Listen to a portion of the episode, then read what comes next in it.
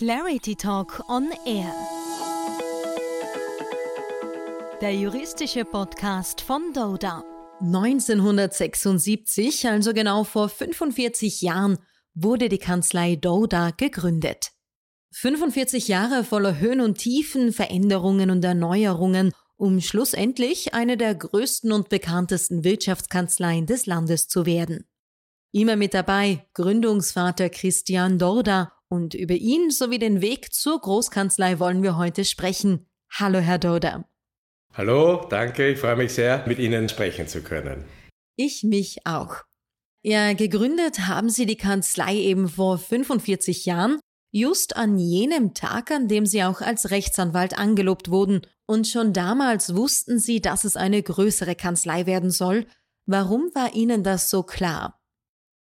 Ja, ich war also fast ein Jahr über Vermittlung eines befreundeten Kollegen als angehender Jurist eigentlich in New York, in Manhattan, bei der damals sechstgrößten Law Firm Amerikas. Und das hat mir unheimliche Injektionen sozusagen verpasst, nämlich in der Willensbildung. Da habe ich gesehen, was Law Firm heißt. Und da war mir damals schon klar, dass Österreich Richtung EU irgendwann gehen wird und dass die Nachfrage nach Law Firms, also Rechtsanwaltszusammenschlüssen, die in allen wesentlichen wirtschaftlichen Bereichen Qualität liefern können und das auch zusammenschauen können, nicht? Dass da die Nachfrage rapid steigen werde. Und diese Rechnung ist aufgegangen, ich meine durch überwiegend Glück würde ich sagen, nämlich der EU-Beitritt 1995 und die Ostöffnung, die ja schon vorher stattgefunden hat. Das heißt, durch diese Voraussicht hat es dann auch gleich geklappt. Ja, ne, einmal der Reihe nach. Also ich wollte, wie gesagt, eine Laufheim aufbauen. Daher muss man und will man auch Partner finden, mit denen man wunderbar zusammenarbeiten kann. Der Start war gar nicht so einfach. Ich habe zwei Fehlstarts gehabt in den ersten vier Jahren äh, mit Kollegen, wo ich geglaubt habe, dass sie eben dazu passen und die da nicht gepasst haben. Also das war am Anfang nicht so leicht. Mit den richtigen Partnern, Walter Brugger und Theresa Schordis, hat es dann aber funktioniert und es ging steil bergauf. Worauf schließen Sie das, mal abgesehen vom EU-Beitritt und der Osterweiterung? In den 90er Jahren, äh, sage ich immer, mussten wir eigentlich und auch die Kollegen bei anderen Kanzleien praktisch am Surfbrett stehen und nur schauen, aus welcher Richtung der Wind kommt. Da war die Nachfrage so groß. Da gab es ja auch die Privatisierung der österreichischen seinerseitigen verstaatlichten Unternehmen, wo auf der Käuferseite mindestens, sagen wir mal, acht bis zehn Interessenten waren, die jeder natürlich ihre noch dazu international orientierte, also englisch sprechende etc. Kanzlei gebraucht haben und da haben wir gar nicht gewusst, wohin mit den Klienten. Nicht? Dann seit dem Jahr 2000 sind natürlich, und das ist ja auch schön so, auch andere Kollegen auf die Idee gekommen, Law Firms sozusagen zu bauen und jetzt haben wir seit 2000 einen, einen gesunden Wettbewerb, den man spürt und das ist auch gut so, weil ohne Wettbewerb entwickelt man sich nicht weiter. Das ist einmal das eine.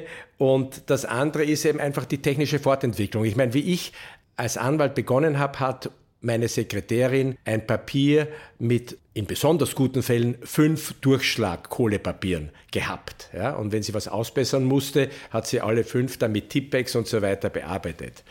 Der nächste Schritt war dann das Kopiergerät. Allerdings am Anfang bei dem Gerät, wenn man oben etwas hineingegeben hat, ist es unten mit leichten Brandspuren herausgekommen. Ja? Dann kam die Kugelkopfschreibmaschine, dann kam Teletext, das war ein Sonderkommunikationsding, Lochstreifenkarten und dann kam eben der Durchbruch zum Computer und alles weitere weiß ohne das jeder, wie das explodiert ist bis heute zur naja, zur Spracherkennung, mit der ich übrigens sehr gerne arbeite, oder automatisierten Übersetzung und dergleichen. Das sind für mich eigentlich die Merkmale der Professionalisierung, natürlich auch in der Beratung.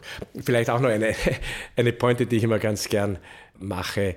Wie ich eben Anwalt geworden bin, war es bei den damals würdigen meistens einzeln arbeitenden Kollegen eigentlich so, dass wenn ein Klient angerufen hat, die Sekretärin bewusst gesagt hat, dass der Herr Doktor vielleicht in zwei Wochen einen Termin habe, um zu zeigen, wie irrsinnig überlastet der Anwalt ist. Nicht? Also wenn Sie das heute machen, dann kriegen Sie keinen einzigen Klienten mehr an die Angel, weil Sie müssen heute, wie es auch in unserer Kanzlei vorgesehen ist, sogar binnen Stundenfrist zumindest irgendwie antworten.